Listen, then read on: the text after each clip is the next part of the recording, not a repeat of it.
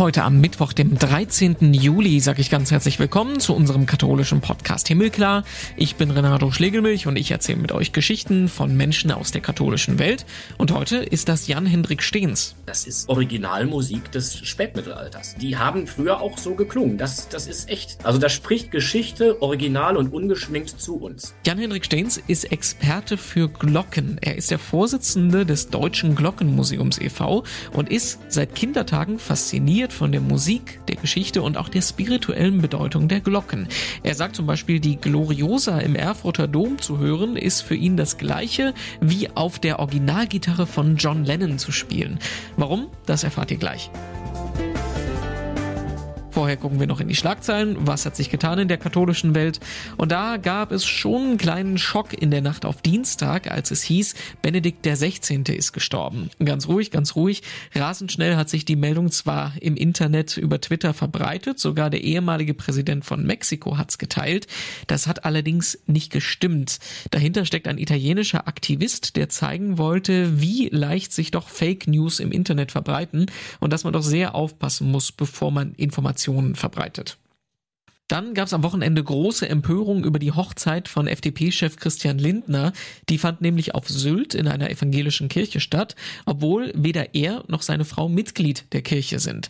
Wird das Kirchengebäude da nur als Kulisse missbraucht? Der Kölner evangelische Pfarrer Markus Herzberg sagt, es macht ihm kirchenrechtlich tatsächlich Magenschmerzen. Die EKD-Ratsvorsitzende Kurschuss sagt, es dürfe keine Sonderbehandlung für Prominente geben. Und wieder andere, die fordern, vielleicht sollte man den beiden ja eine Rechnung schreiben für die Nutzung der Kirche. Und das große Thema schlechthin, über das alle sprechen im Moment, das ist ja die Gasversorgung. Russland hat die Gasleitung Nord Stream 1 im Moment abgestellt. Ja, wer kriegt aber denn noch Gas, wenn die Vorräte tatsächlich knapp werden? Da haben sich jetzt die Bestatter in Deutschland zu Wort gemeldet, die eine bevorzugte Versorgung fordern. Warum? Weil sie nämlich sonst ihre Krematorien nicht mehr betreiben können, also Menschen nicht mehr eingeäschert werden können. So makaber und skurril das klingt, sowas muss ja auch mit beachtet werden. Und ich freue mich sehr, dass ich mich unterhalten darf im Podcast heute mit Jan-Hendrik Stehens, seines Zeichens Vorsitzender vom Deutschen Glockenmuseum e.V. Jan-Hendrik, ich grüße dich. Sei gegrüßt, Renato. Hallo. Wir kennen uns seit über zehn Jahren, weil wir zusammenarbeiten. Wo wir aber noch nie so wirklich drüber gesprochen haben, ist, dass du neben deiner Arbeit als Journalist auch für das Deutsche Glockenmuseum e.V. zuständig bist. Äh, erklär mir erstmal, was, was ist das? Warum gibt es ein deutsches Glockenmuseum? Wo ist das? Wie sind da die Hintergründe? Also das Deutsche Glockenmuseum, das ist eine nationale ähm, und internationale wissenschaftliche Vereinigung von Mitgliedern, die aus aller Welt kommen. Wir haben etwa 150 Mitglieder und äh, in Form von Publikationen und Kolloquien ähm, widmen wir uns also in interdisziplinärer Weise der kampanologischen Forschung, also der Glockenforschung. Das heißt, ähm, wir haben unterschiedliche Ansatzpunkte. Einmal ähm, unsere Kolloquien, die wir jährlich abhalten, immer äh, das erste Wochenende im Oktober. Da veranstalten wir immer das Kolloquium zur Glockenkunde wo dann ähm, unsere Mitglieder, aber auch ähm, alle möglichen Freunde und Interessenten, die was mit Glocken zu tun haben, zusammenkommen aus ihren jeweiligen Forschungssektoren äh, äh, äh, berichten aus, äh, aus ihren, aus de dem, womit sie sich gerade beschäftigen und wo auch debattiert wird und wo auch natürlich diskutiert wird. Interdisziplinär ist vielleicht insofern interessant. Ähm, man sagt immer Kampanologie, also Glockenkunde. Aber ist das wirklich ein eigener Wissenschaftszweig oder ist es nicht vielleicht eher ein Feld, auf dem verschiedene Wissenschaften äh, unterwegs sind und sich äh, untereinander austauschen? Man kann also die Glocke aus Musik, Musik rein musikalischen Gesichtspunkten ähm, sich damit beschäftigen, also mit dem Klang. Man kann aber auch die Technik, das Herstellungsverfahren, man kann sich auch mit der Geschichte befassen, ähm, man kann sich mit der Theologie befassen. Ähm, da kommt alles Mögliche hinzu, also Natur- wie Geisteswissenschaften und das macht das Ganze interessant. Äh, das heißt aber, es gibt kein örtlich verortetes Museum oder gehört das dann auch noch dazu? Ist das nur Ja, doch. Also unser Standort ist in Gescher, das ist im Westmünsterland. Dort sind wir ähm, ja äh, seit dem Jahr 2010 ansässig. Äh, der Hintergrund ist, wir sind entstanden in den 80er Jahren als äh, Stiftung ähm, auf Burg Greifenstein in Hessen und seit der Mitte der 90er Jahren äh, ist das Deutsche Glockenmuseum ein e.V., ein eingetragener Verein. Ähm, zum Teil, also der Be Begriff Museum ähm, äh, zeigt ja, offensichtlich gibt's da ja auch was zum Angucken. Mhm. Und in der Tat, wir haben auch eine Schausammlung, die allerdings nur ein unwesentlicher Teil unseres gesamten Glockenmuseums ist. Ja, das heißt also, ähm, im Augenblick ist es so, dass die Schausammlung aufgeht in der Schausammlung des Westfälischen Glockenmuseums. Das fragt man sich in Gescher auch immer. Eigentlich, es gibt in Gescher zwei Glockenmuseen, nämlich einmal das Westfälische Glockenmuseum, das sich tatsächlich hauptsächlich mit einer Schausammlung und damit verbundener didaktischer Aufbereitung vor allem der Glockenforschung im westfälischen Bereich widmet. Und ähm, in, diesen, in dieser Schausammlung des Westfälischen Glockenmuseums befinden sich aber auch Exponate des Deutschen Glockenmuseums. Aber das ist eben nicht unser einziges Standbein, was wir haben. Was uns eben ausmacht, vor allem ist eben äh, die wissenschaftliche, also ist eben die Forschung, die wir betreiben, durch Publikation, aber auch durch die Kolloquien, äh, die wir regelmäßig veranstalten. Das heißt aber, wenn ich jetzt ins Museum komme, finde ich da Glocken, die aus Kirchen rausgeholt sind oder was kann ich? Ja, auch, auch, genau. Also ich sag mal so, äh, die, unsere Glocken, die, äh, die uns gehören, dem Deutschen Glockenmuseum, befinden sich in der Ausstellung des Westfälischen Glockenmuseums. Äh, wenn man also da reinkommt, da stehen Glocken, da steht jetzt nicht unbedingt bei Deutsches Glockenmuseum oder wie auch immer, sondern das gehört zusammen. Das haben wir, haben einen Kooperationsvertrag, sind wir mit der Stadt Gescher eingegangen, weil das Deutsche Glockenmuseum jetzt keine Institution ist von, ähm, ich sage jetzt mal, mit Angestellten oder sowas. Es ist alles auf rein ehrenamtlicher Basis. Davon lebt das Deutsche Glockenmuseum. Also wir kriegen kein Geld, wir werden nicht gefördert, gar nichts. Es lebt einzig und allein von unserem ehrenamtlichen Engagement, das Deutsche Glockenmuseum. Und ähm, wer also sich unsere Glocken anschauen will, die, die wir eben, die uns gehören, die, der findet die im Westfälischen Glockenmuseum. Aber das ist eben nicht das, was das Deutsche Glockenmuseum in besonderer Weise ausmacht. Ne? Und du fragtest jetzt gerade auch schon, sind das Glocken, die aus Kirchen rausgeholt worden sind? Ja, das sind meistens Glocken, die in Kirchen gehangen haben, die aus verschiedenen Gründen dort nicht mehr hängen, weil sie entweder beschädigt sind oder eben auch, wie äh, äh, in äh, vor allem einem Fall äh, es sich um eine Glocke handelt, die aus den ehemals deutschen Ostgebieten jenseits von Oder und Neiße kommen, nämlich ähm, aus Stüblau. Und ähm, das sind ja eben Glocken, die als Leih- oder Patenglocken hier äh, in Westdeutschland aufbewahrt werden, weil sie nach 1945 ja nicht mehr, nicht mehr an die rechtmäßigen Eigentümer zurückgegeben werden konnten, weil die als juristische Person nicht mehr existierten. Wie kommt man dazu, sich mit so einem Thema auseinanderzusetzen? Das ist ja schon speziell und ich verstehe, weshalb Leute Literatur oder Musik oder Filme ähm, äh, als Hobbys haben, um sich da mit ihrer Freizeit reinzugraben. Aber wie kommt man auf so ein spezielles Thema wie Glocken? Das, ähm, soll man sagen, ist sehr individuell. Ähm, bei mir ist es vor allem ähm, der klangliche Zugang. Äh, eigentlich, man kann sagen, in, in, schon seit Kindheitstagen, dass äh, mhm. Glockengeläut und auch der Urschlag mein Leben geprägt hat und ähm, auch ähm, die zeitliche Einteilung des Tages sehr viel damit zusammenhängt. Die Grundschule, die ich besucht habe, äh, steht direkt neben der Pfarrkirche äh, und äh, mit einem Uhrschlag, der alle Viertelstunde schlug, mit einem äh, dreimal täglichen Angelusläuten und äh, die Schule ging immer um ähm, äh, morgens um 7.45 Uhr los und um 7.45 Uhr war morgens in der Kirche nebenan auch immer Messe. Und einmal die Woche hatten wir Schulmesse. Und eigentlich auf dem Schulweg läutete es immer auch gleichzeitig zu der 7.45 Uhr Messe. Und ich wusste ganz genau, wo ich, wenn die Glocke aus, aufhört zu läuten, also wenn sie dann anfängt, nur noch einseitig anzuschlagen und fängt auszuläuten, an welcher Stelle ich ungefähr sein muss, um noch pünktlich zum Unterricht zu kommen. Mhm. Und auch äh, wenn, äh, wenn, der Uhr, wenn, wenn die Uhr schlug oder wenn, wenn es äh, mittags den Engel des Herrn läutete oder so, ich wusste noch ganz genau, ja, okay, dann äh, dauert es sich nicht mehr lange, dann müssten jetzt gleich mal die Hausaufgaben aufgegeben werden, dann ist die Stunde zu Ende. Also ich wusste eigentlich sehr genau, noch bevor ich äh, äh ge gelernt habe, eine Uhr zu lesen, was man ja in der Grundschule dann irgendwann im ersten Schuljahr oder so macht. Also wusste ich eigentlich sehr genau die Zeit einzuteilen, weil eben durch das Läuten der Glocken und auch durch den Uhrschlag eigentlich mein Tag schon sehr stark strukturiert war. Also ich, ich bin eher ein auditiver Mensch. Ich achte sehr stark auf das, was ich höre, was in meiner um Umgebung an, an Geräuschen, Lauten, Musik, Klängen existiert. Und insofern habe ich da eigentlich sehr früh schon diese Faszination vom Glockenläuten bei mir aufgesogen. Und irgendwann natürlich, dann ist das über das äh, Anhören und Schönfinden hinausgegangen, so dass ich mich jetzt, äh, so dass ich da auch angefangen habe, natürlich mich professionell äh, auch äh, in wissenschaftlicher Weise mit mit mit der Musik von Glocken und auch äh, deren und auch ihrer Geschichte damit befasse. Aber da beschreib nochmal, also du sagst, die Faszination liegt im Klang, im Auditiven. Was? Bei mir jetzt, ne? Bei mir. Es gibt also Menschen, die haben, ähm, die Klar. wissen, wow, klingt schön, aber ähm, äh, können jetzt nicht irgendwie sagen, ja, das ist, sie hat als Unterton eine Septime und, und der Primvertreter mhm. ist vertieft und oben im Mixturbereich und sonst wie was. Äh, die, die haben das überhaupt nicht auf dem Schirm. Die wissen aber dafür ganz genau, die gucken einmal drauf und sehen anhand der Buchstaben der Inschrift, das ist Kölner Schule, das muss von dem und dem Gießer sein und der hat da und da und so weiter. Die können das sofort einordnen. Ne? Also völlig anderer Zugang, mhm. aber äh, halt auch äh, letztendlich äh, mit einer Wissenschaftlichkeit, äh, die ähm, sehr interessant ist. Aber geh, geh nochmal auf den Klang zurück. Was macht, äh, was macht den Klang so interessant für dich? Ja, letztendlich, äh, die Klangerzeugung ist ja einfach. Da schlägt Metall auf Metall. So. Dadurch wird, wird Klang erzeugt. Äh, der Klang kann scheußlich sein, der kann auch schön sein.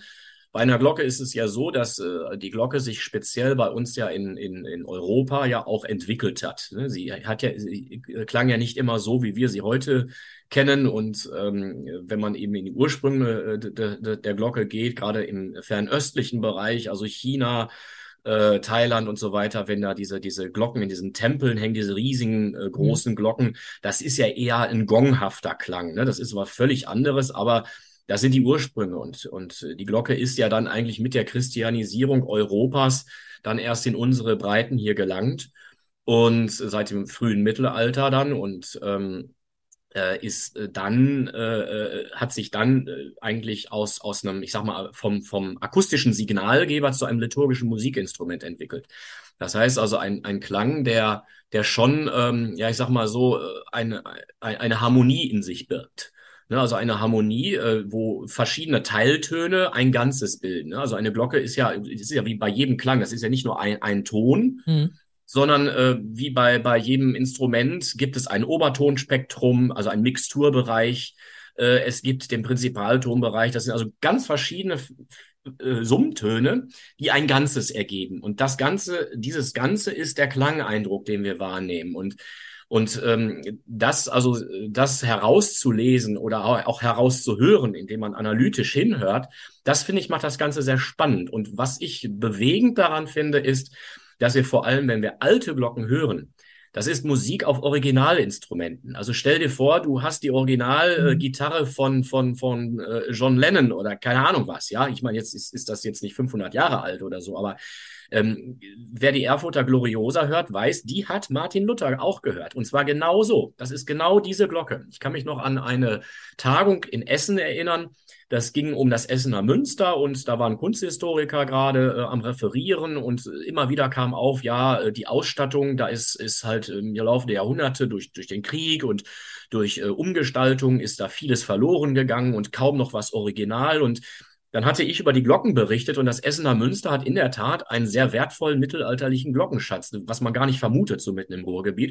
Und dann sagte der, der, der Moderator, der Tagungsleiter dann nach meinem äh, Beitrag, sagt er, ja, sagt er, wir haben jetzt die ganze Zeit darüber geklagt, wie wenig Original äh, oder wie wenig noch von der Originalausstattung da ist. Sagt er, wir müssen einfach nur ein paar Etagen nach oben gehen, da haben wir das Original. Da ist noch, da ist noch alles so, wie das früher war. Ne? Und das, das finde ich schon faszinierend, wenn in Kirchen oben in den Stuben noch das hängt, was bei der Erbauung dieser Kirchen da reingehängt worden ist. Das ist inzwischen sehr selten nur der Fall, aber es gibt einige wenige Geläute, die über Jahrhunderte gewachsen sind und die genau, wo doch genau das da ist, was von Anfang an dort gehangen hat. Das Kölner Domgeläut ist ja zum Beispiel so ein Geläut, das, das sehr von seiner Entstehungsgeschichte sehr eng mit der Baugeschichte des Kölner Doms zusammenhängt.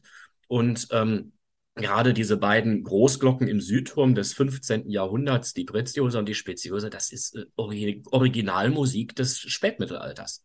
Ne? Also da, die haben früher auch so geklungen. Das, das ist echt. Ne? Also das ist wirklich so ungefähr als jetzt eine Tonaufnahme von von von äh, äh von, von vom Erzbischof äh, äh XY, äh, Konrad von Hochstaden, der den Grundstein des Kölner Domes gelegt hat. Und du hast noch einen O-Ton von dem oder so. Ja, so, das finde ich so faszinierend. Also da spricht Geschichte original und ungeschminkt zu uns. Jetzt hast du vorhin gerade gesagt, ähm, du hörst äh, eine Glocke an, ob die jetzt äh, gut oder schlecht klingt. Ich wüsste nicht, woran ich da jetzt einen Unterschied ähm, festmachen sollte. Also für mich das ist natürlich subjektiv. Das, also das ist so wie Schönheit. Ja, der eine, der eine steht auf blond, der andere steht auf brünett. Und ähm, so ist das beim Glockenklang auch. Der eine mag es lieber äh, transparent und obertönig, der andere mag es lieber weich und äh, manchig oder wie auch immer. Das ist Geschmack. Aber es gibt natürlich auch, ähm, es gibt auch, also ich sag mal so, ähm, es gibt durchaus Glockenklang, der dissonant ist, der aber auch seinen Reiz haben kann. Ne? Also wenn verschiedene Teiltöne sehr nah aneinander liegen, und eine Reibung ergeben. Ne? Also ich sag mal so, das, das, das kleinste konsonante Intervall ist ja die, die kleine Terz, die Mollterz und alles, was kleiner ist, erzeugt eine Dissonanz. Mhm. Und je nachdem, wie penetrant und aufdringlich die ist, kann das den Glockenklang äh, unan in unangenehmer Weise natürlich auch beeinträchtigen. Äh, dann ist es natürlich auch so, ob eine Glocke jetzt zum Beispiel ähm, richtig intoniert ist, ob der Klöppel stimmt. Ist ja häufig wie bei Musikinstrumenten, also eine Violine. Eine gute Violine kann schlecht klingen, wenn die mit einem, mit einem, mit einem furchtbaren Bogen gespielt wird, ja, oder, oder eine Gitarre, äh, wenn, wenn das Plektron Mist ist, dann klingt die auch nicht. Und so ist das ähnlich. Wenn der Klöppel nichts taugt, dann kann auch die schönste Glocke äh, vom Klang her versaut werden. Und ähm, da ist einerseits eine geschmackliche Sache dabei. Also wie gesagt, der eine mag es lieber weich, der andere mag es lieber ähm, transparent vom Klang. Ähm, aber äh, was jetzt angenehm oder unangenehm ist, das liegt natürlich sehr stark auch im persönlichen Ermessen. Aber ich würde schon sagen, dass ein weicher oder beziehungsweise ein, ein tragender Glockenklang, der also von einem Anschlag zum nächsten durchzieht, so dass man mhm. im Idealfall eigentlich die Glockenschläge kaum noch wahrnimmt, sondern sondern mehr als so eine Art ähm, kurzfristige Intensivierung des Läutens oder des Klanges. Ähm, wenn der Klang der Glocke wirklich von einem Schlag zum nächsten durchzieht und, und, und auch die Resonanz stimmt, ähm, dann ist das eigentlich ein sehr schöner Glockenklang. Also ich hatte ja eben gerade schon von der Preziosa gesprochen. Das ist für mich schon eine der schönsten ähm, Großglocken, die wir in Europa haben. Äh, und bei der ist, also wenn, wenn die, wenn die läutet und durchzieht, äh, das ist schon, das ist ein sehr, sehr tragender Klang. Man hört sie sehr weit. Und äh, ähm, sie ist auch sehr dickwandig, also äh, für, ihren, für ihre Tontiefe hat sie ein ungeheures Gewicht. Also normalerweise äh, kommt sie mit der Hälfte aus. Ja? Also die wiegt also über zehn, zehneinhalb Tonnen. Aber normalerweise hat, hat eine Glocke in, in der Tonlage so um die sechs Tonnen Gewicht oder so, mehr nicht, aber die hatte eben mal knapp das Doppelte. Und das merkt man auch. Ne? Da ist also viel mehr Masse äh, in, in, in Bewegung und auch äh, viel mehr Masse, die, an, die vibriert. Und ähm, das macht natürlich schon auch eine ganze Menge vom Klang her aus. Jetzt haben wir über den Klang gesprochen, jetzt haben wir über den wissenschaftlichen Aspekt gesprochen. Ähm, fehlt noch der spirituelle Aspekt. Du bist ja auch Theologe. Ähm, man muss das ja ganz natürlich auch im Kontext ähm, betrachten. Glocken werden eigentlich in unserem Kulturkreis fast nur kirchlich verwendet. Ne? Also was, was fast, ja, ja, genau. Fast. Es gibt auch weltliche Glocken. Ne? Also denken wir mal an äh, an den Turm des alten Münchner Rathauses äh, denken wir an Glocken, die an Gedenkstätten, äh, auf, an Gedenkstätten stehen, also sich ähm, äh, Konzentrationslager, Buchenwald, gibt's ja die Buchenwaldglocke und so. Also es gibt auch weltliche Glocken, aber in, in die, die größte Anzahl an Glocken, das stimmt, die hängen natürlich in Kirchtürmen. Also wie sieht's von der spirituellen Seite aus? Was, was, ähm, welche Bedeutung hat das da? Welche, weshalb, was macht das, was drückt das spirituell aus? Ja, es ist, ist ich würde schon auch sagen, dass natürlich wichtig ist, ähm, mit, mit, mit Glocken auch vernünftig umzugehen. Also ähm, wenn man jetzt als Kirche äh, ein, äh, ein, ein Geläut im Turm hängen hat, dass man diese Glocken auch richtig einsetzt, also in, erstmal in einer Abstufung, äh, dass, es, dass, man, dass man auch unterscheidet und auch wirklich ähm, hören kann, ob jetzt ein Werktag ist, ob ein Sonntag ist, ob ein Hochfest ist. Und ähm, ich mache eigentlich sehr gerne, zum Beispiel, ich gehe samstags nachmittags sehr gerne spazieren und ähm, mache eigentlich immer so, so eine Runde, die bei uns hier in Meerheim an der Pfarrkirche entlang geht. Und wenn es dann zur Vormesse Leute, das ist schon so eine, das ist relativ früh schon, um Viertel vor fünf. Ähm, aber das ist schon so eine erste Einstimmung auf den Sonntag, finde ich. Das ist schon so, so ein bisschen so, ne? Der, die Woche geht jetzt zu Ende, die liturgische Woche endet jetzt und, ähm, und es läutet dann zur Vormesse. Das ist schon so ein erster, so ein erstes, so eine erste Einstimmung auf den Sonntag für mich. Das, und auch wenn ich irgendwo sonntags in eine Messe gehe oder so, ich warte eigentlich immer, bis es läutet. Ich stehe draußen vorm Turm warte, bis es läutet und dann gehe ich unter Glockengeläut dann meist in die Kirche hinein. Also es bedeutet für mich auch schon eine Form der Einladung einmal, äh, Einladung eben an einem Gottesdienst teilzunehmen, aber auch natürlich auch die Erinnerung oder die Ermahnung auch an, an das Gebet oder auch ähm, ja, ich sag mal so, Gottes Nähe im Alltag auch zu spüren, wenn es läutet, mittendrin. Ne? Dass man also wirklich, äh, wir, wir haben ja bei uns im Domradio immer diesen Gag, immer freitags um 15 Uhr. äh, warum läutet es jetzt eigentlich? Ja, aber wenn es freitags um drei läutet, mal eben kurz dran erinnert zu werden, ja, Jesus ist für uns gestorben. Das klingt jetzt irgendwie so banal dahergesagt, aber für wen würdest du sterben? Mhm. Ja, also mal einfach, Jesus ist für uns gestorben. Also daran einmal die Woche erinnert zu werden, freitags um drei Uhr. Das kommt aus diesem Glockengeläut einfach mal, das ist die Botschaft. Ne? Das ist jetzt natürlich nicht, also jemand, der das nicht weiß, der wird jetzt auch nicht sagen, ah ja, Jesus ist gestorben, sondern ähm, es läutet halt ne? oder so. Insofern ist natürlich das Empfinden, wenn eine Glocke läutet, sehr subjektiv. Ne? Also der eine verbindet etwas Spirituelles damit und für den anderen ist es einfach nur Musik und natürlich gibt es auch die Fraktion, die sagt, das ist einfach nur Krach. Ne? Das ist, hm. ist logisch. Das ist jeder geht mit Glockengeläut völlig anders um. Das liegt daran, weil es eine nonverbale Botschaft ist. Ja, also das ist, das ist im Gegensatz jetzt zum Murzin zum Beispiel, der eine klare verbale Botschaft, zwar auf Arabisch, was auch nicht jeder versteht, aber da, ne, da, da ist verbal, wird etwas verkündet. Und wenn eine Glocke läutet, dann ist das, dann ist das, wie soll man sagen, dann ist das abstrakt. Und da steckt eine Botschaft zwar hinter, weil es ja ein, ein, ein Hintergrund oder einen Grund für das Läuten gibt, aber letztendlich äh, muss diese Botschaft, die dahinter steckt, erstmal dekodiert werden. Ne? Das ist also erstmal vordergründig, ist es ganz ein neutraler Klang, mit dem jeder unterschiedlich umgeht. Und das ist eigentlich das Schöne dabei, äh, weil es halt dadurch auch nicht irgendwie in, in, in dieser, in irgendeiner Form auch, also es wird ja keine keine Dogmatik damit beschrieben. Also ich erkenne jetzt nicht, ob eine Glocke jetzt evangelisch oder katholisch ist oder mhm. so, oder ob, ob jetzt, ich sage jetzt mal, ähm, äh, ob jetzt dahinter irgendwie ähm, das Amtspriestertum steckt oder oder oder äh, oder die äh, Lehre von den sieben Sakramenten. Das ist ja letztendlich mit mit Glockengeläut äh, so jetzt überhaupt nicht auszumachen. Es ist einfach, es ist Klang. Und damit geht jeder anders um. Und für mich ist natürlich gerade auch die Zuordnung des Klangs zu bestimmten Zeiten äh, auch verbunden mit der Einteilung des Tages und damit natürlich auch ähm, verbunden damit, ähm, ob ich eben heute ein Hochfest habe, ob ich heute einen einfachen Werktag habe oder mich freuen kann, einfach nur auf das Wochenende oder wie auch immer. Und das ist eigentlich das Schöne daran, an diesem Glockengeläut. Ne? Aber das ich gebe dir, ich geb den Gegenargument. Ähm, die, es gibt ja immer wieder zum Beispiel Klagen zum Thema Ruhestörung. Ähm, da du sagst, es steckt nichts Dogmatisches dahinter, aber es ist ja schon ein nonverbales Signal, das sich explizit an die Christen im Land richtet, aber mehr und mehr Menschen sind das ja nicht. Es gibt ja Umfragen, die sagen, Christen sind in der Minderheit inzwischen, überzeugte Christen. Das, ähm, das ist in, richtig, ja. Also ist das ein berechtigtes Argument, dass du sagen würdest, ähm, damit tun wir quasi unsere, unseren religiösen, unsere religiösen Rituale Leuten aufdrängen, die da eigentlich gar nichts mit zu tun haben? Nein, würde ich so nicht sagen, denn erstens, äh, unsere Botschaft richtet sich eben nicht nur an Christen. Die christliche Botschaft ist eine universale Botschaft, die sich an alle Menschen richtet. Auch die, die keine Christen sind. Das ist, ist, ist äh, in der Religion, ist äh, auch der Islam äh, oder andere Religionen richt, haben ja eine Botschaft, die sich an alle richten. Kommt zum Heil. Ja, hier ist sozusagen, äh, äh, ähm, das ist unsere Botschaft und die steht offen. Und äh, so ist eben auch äh, die, das Glockengeläut eine Einladung an alle. Und ähm, ich würde mal so sagen, ich würde auch so, dass die Beschwerden über Glockengeläut nicht nur von, ähm, von äh, ähm, religiös unmusikalischen Menschen kommt.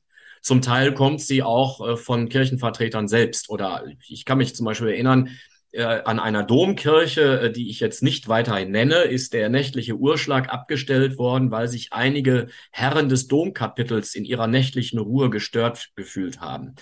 Ähm, es ist an einer Kirche, ähm, ich erinnere mich noch in den 90er Jahren in meiner Heimatstadt, durfte mittwochs morgens kein Angelus geläutet werden, weil eine Frau aus dem Pfarrgemeinderat gerade zu der Zeit irgendwie, weiß ich nicht, ihre Kinder wecken wollte und das Glockenläut da gestört hätte oder so. Also teilweise wirklich sehr abstrus.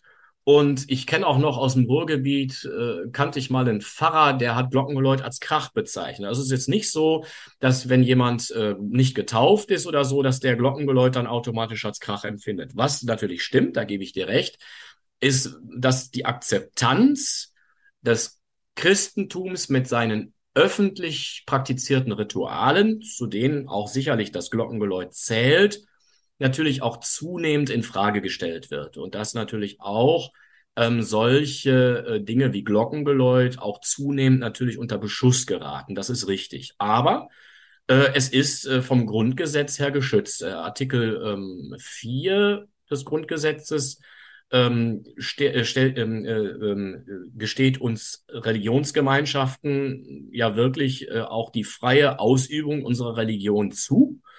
Und das Glockengeläut als, als Ausübung der Religion, ich sage jetzt also wirklich dass das liturgische Läuten, jetzt kein, äh, der Urschlag zählt ja nicht dazu, das ist, zählt als weltliches Läuten, in Anführungsstrichen, aber eben ähm, das, das Läuten zum Gottesdienst, das dreimal tägliche Angelusläuten oder Gebetsläuten oder wie auch immer, ähm, das ist äh, uns vom Grundgesetz her erstmal zugestanden und äh, das gilt es auch erstmal zu ak akzeptieren. Man kann es natürlich auch mit den Leuten übertreiben und ich sage mal so, man, man muss immer das Maß sehen, aber ich sehe im Hinblick auf das geringere Gottesdienstangebot, auf das Schließen von Kirchen, äh, keine Übertreibung des Glockengeläuts. Eher das Gegenteil, dass es immer weniger wird. Also ähm, es ist, ich ermuntere inzwischen viele Kirchengemeinden dazu, kreativ zu werden, bei immer geringerem Gottesdienstangebot dennoch die Glocken auch regelmäßig zu benutzen. Zum Beispiel eben, wenn es keine Vormesse am Samstagabend mehr gibt, den Sonntag dennoch einzuläuten.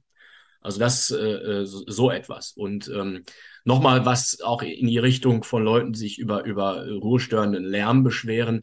Ähm, da ist auch häufig, äh, äh, häufig nicht, geht es da nicht wirklich um Lärm, sondern es geht einfach darum, dass, ähm, dass, dass, dass eben Glockengeläut als, als, als kirchlich empfunden wird und dass man einfach damit nicht behelligt werden möchte. Mhm. Es ist genauso, wie sich mal jemand in meiner Heimatstadt beschwert hatte, dass der Kirchenchor an Fronleichnam morgens im Pfarrheim geprobt hat und die Fenster dabei auf hatte und ein Nachbar hatte sich beschwert, es sei ja wohl schließlich Feiertag, er wolle ausschlafen. Und dann hatte der Kolumnist in der Tageszeitung natürlich darüber berichtet und hatte dann noch hinterher geschrieben, naja, wem er wohl diesen Feiertag zu verdanken hat.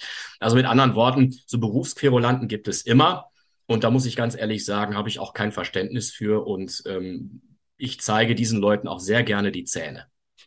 Jetzt äh, haben wir das Thema von groß bis klein abgehandelt, von theoretisch bis praktisch, von wissenschaftlich bis spirituell. Eine Frage liegt mir noch auf der Zunge. Wir äh, sprechen gerade über Zoom. Ich sehe dein Arbeitszimmer und da steht auch eine Glocke drin. Was, was, was ist die Geschichte hinter der Glocke im Arbeitszimmer? Sie steht nicht nur, sie hängt. sie hängt und sie wird auch geläutet, regelmäßig. Äh, die äh, Mitbewohner, die über uns wohnen, haben es inzwischen auch gemerkt. Äh, gut, wir wohnen auch seit über zehn Jahren hier. Äh, die haben da kein Problem mit. Ich läute sie auch nicht nachts oder sonst was. Mhm. Die, wird, die wird tatsächlich äh, ähm, äh, zur Festbar geläutet bei uns, also an, an Son Sonntagen und Hochfesten, also auch nicht täglich. Ähm, ja, was hat es mit der auf sich? Ähm, ich hatte 1997, als ich Abitur gemacht hatte, hatte ich mir überlegt, ich möchte mir eigentlich mal was gönnen. Und äh, meine ganzen Mitabiturienten in der Jahrgangsstufe, viele haben einen Führerschein gekriegt, andere haben ein Auto von ihren Eltern geschenkt gekriegt und sonst wie was. Und äh, Führerschein hatte ich ja auch, aber ähm, Auto brauchte ich nicht. Und gut, ich dachte, irgendwas vielleicht was bleibt.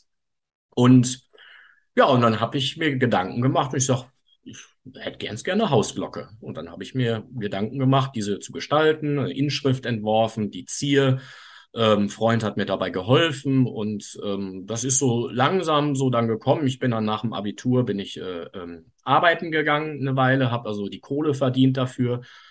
Und das Ende 1997 ist die dann gegossen worden. Und äh, ja, äh, während die Autos, die meine Mitabiturienten zum Teil von ihren Eltern geschenkt bekommen haben, schon längst auf dem Schrottplatz sind, hängt diese Glocke noch bei mir und erinnert mich an meine Zeit wo ich Abitur gemacht habe und äh, ich würde sagen, dass diese Glocke mich überdauern wird.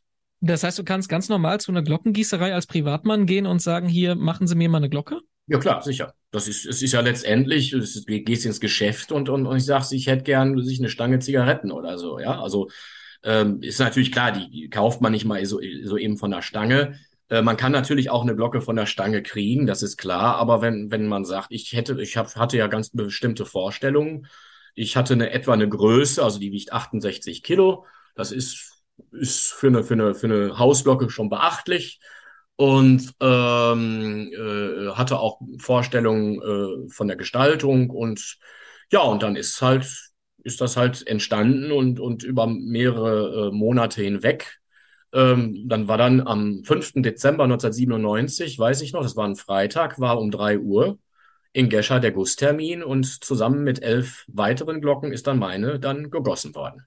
Faszinierend. Dann frage ich dich nur noch unsere Abschlussfrage. Ich weiß jetzt nicht genau, wie wir das in Kontext mit äh, den Glocken bringen können, aber du kannst ja sowieso darauf antworten, wie du willst. Was macht dir Hoffnung? Hoffnung macht mir, ich sag mal, angesichts, angesichts der ganzen Fragen und Katastrophen, die derzeit über uns hereinbrechen, also vom Klimawandel über Krieg, äh, Versorgungsengpässe, Pandemie, äh, Kirche am Abgrund, Fragezeichen ich ja, es ist, ist schwierig, das alles unter einen Hut zu kriegen. Aber was macht mir Hoffnung? Hoffnung macht mir einmal ein Stück Gelassenheit. Äh, mit, also gerade bei den innerkirchlichen Auseinandersetzungen versuche ich immer mehr mit Gelassenheit zu reagieren, weil ähm, es bringt eh nichts, sich gegenseitig hochzuschaukeln und äh, äh aufzuheizen, die Stimmung. Ähm, bei, bei den anderen Dingen wie Krieg und so weiter, ja, was macht mir Hoffnung? Ich glaube schon, dass äh, der Glockenklang auch dabei helfen kann. Also äh, wenn ich, wenn ich Glocken höre und weiß, das ist auch ein Stück Gottes Zuspruch zu uns. Ich lasse euch nicht alleine, ähm, dann glaube ich, dass das schon einen bestärken kann, dass, dass es irgendwo einen Weg raus aus der Misere gibt. Und dass wir hier nicht im Paradies leben, äh, das sollten wir wissen. Aber wir sind natürlich auch selbst dazu in der Lage, unsere Welt ein bisschen besser zu machen. Und wenn uns das gelingt und wenn uns, ich sag mal, diese Hoffnung, die wir haben, äh, da, dabei helfen kann, vor allem auch als Christen, dann, ich glaube, dann, dann haben wir schon einiges im Gepäck, was, was uns bei dieser Arbeit auch unterstützen kann. Ja, das war unser Interview heute mit Jan-Hendrik Stehns. Ganz herzlichen Dank dafür. Mehr dazu zum Nachlesen gibt's in den dazugehörigen Artikeln auf domradio.de und katholisch.de und auf unserer Homepage himmelklar.de gibt's über 150 weitere Podcast-Folgen zum Anhören. Die nächste dann in der kommenden Woche. Bis dahin wünsche ich eine schöne Woche. Ich bin Renato Schlegelmilch und sage Tschüss, bis bald.